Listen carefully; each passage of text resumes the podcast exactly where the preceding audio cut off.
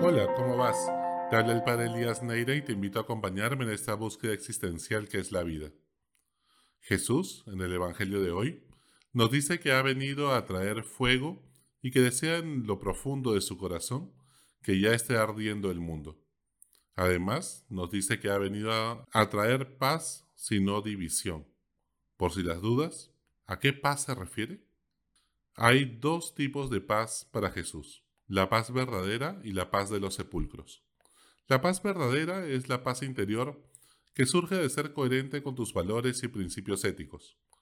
Puede ser incluso que ser coherente te haga nadar contracorriente y meterte en problemas.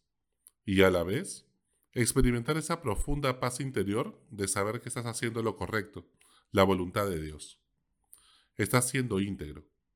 Por el contrario, la paz de los sepulcros es cuando por estar tranquilo evita los problemas y los conflictos porque te genera mucha tensión. No enfrentas la vida ni tomas el toro por las astas, sino que lo esquivas constantemente. Y claro, creamos mil argumentos en nuestra mente para justificarnos y para seguir toreando de esa manera. Todo el mundo lo hace, tengo que pensar primero en mí y en mi familia. Por más que yo haga algo, es un grano de arena en una playa increíblemente inmensa. No es para tanto. Ya cuando sea presidente o tenga un mayor cargo en la empresa, pues voy a cambiar las cosas. Ahora todavía no. Así, en medio de tantas justificaciones y medias verdades vizcarristas, nos hacemos los locos. Qué indignación cuando las personas que por su función o rol en la sociedad deberían hacerse cargo de cambiar las cosas y prefieren mirar a otro lado y se ahorran la fatiga como de, decía Chespirito. ¿Y tú? ¿En dónde Dios te ha puesto? ¿Alguien podría quejarse de que no estás enfrentando el toro, el problema para defender al más vulnerable de alguna injusticia o corrupción? ¿En tu familia o con tu pareja? Estás poniendo sobre la mesa todas las cartas y hablando de los problemas o lo que les incomoda, en vez de echarle tierrita como el gato que esconde sus miserias para que no las vean, pero igual huelen mal. ¿Buscas la paz de los sepulcros o la paz verdadera? Por supuesto que en el cementerio nadie se pelea, porque todos están muertos, sin vida. A nadie le sigue interesando el bien común. Ningún muerto se preocupa por el ornato del cementerio. ¿No será que los peruanos nos hemos vuelto medio zombies? ¿Medios muertos? ¿Anestesiados? ¿Aprendamos a estar vivos pero ya nadie se preocupa por el bien común? Hemos pasado de ser ciudadanos sin república a ser una república casi bananera. Sin embargo, aún hay esperanza cuando vemos que algunos fiscales y policías siguen nadando contracorriente comprándose el pleito para adelantar un nuevo amanecer. Nunca olvidemos, cuando levantamos nuestros ojos al cielo para orar, que la noche se, se vuelve más oscura cuando está a punto de amanecer. Quizás más de una, más de uno escucha este podcast para tener paz, aunque sea el domingo.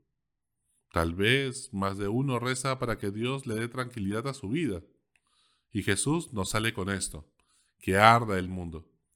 Metámosle fuego. ¿A qué fuego se refiere? Jesús utiliza el símbolo del fuego, que es también el principal símbolo del Espíritu Santo. El fuego sirve para purificar de la corrupción, para proteger a los más débiles del frío y para inquietar el corazón del hombre, permitiendo que no se duerma a pesar de la oscuridad de la noche.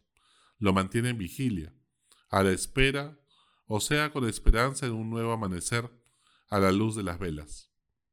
Entonces, nos encontramos con dos tipos de fuego, el fuego que provoca la ira y el fuego que provoca el deseo, que hace que tu corazón esté inquieto. El primero tipo de fuego es la ira. No hay que confundir la ira con la cólera o rabia o furia. La cólera es una emoción, y como toda emoción es neutra, no tiene un valor ético. Sin duda, Jesús no tuvo ningún pecado. Fue en todo como nosotros, los seres humanos, menos en el pecado. Y en los evangelios vemos que hay episodios donde Jesús tiene cólera. Por ejemplo, cuando vota a los vendedores del templo o cuando en innumerables pasajes recrimina indignado a los fariseos o a Herodes. La cólera sirve para indignarse, en otras palabras, defender tu dignidad, poner límites ante el abuso, la injusticia o la corrupción, saber decir no, basta, hasta aquí no más. La cólera es necesaria para poder corregir a alguien, para tomar decisiones y ser constante, ser audaz, determinar cosas con coraje. La ira, en cambio, es un pecado capital, es la sed de venganza, el buscar hacer daño al otro. Muchas personas confunden ira y cólera, pues muchas veces la gente usa esos términos de manera indistinta. Esto hace que muchos se sientan culpables de sentir cólera, cuando la emoción no tiene ninguna connotación moral o ética. Es más, me preocupa más la gente que no siente indignación ante el abuso, la injusticia y la corrupción y se vuelven indolentes, se vuelven al final indiferentes. No te sientas culpable por sentir cólera.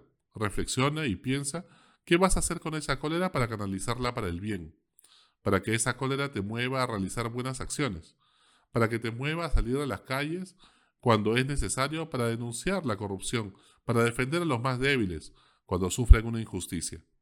El problema es que muchas veces callamos ante el sufrimiento del hermano más vulnerable.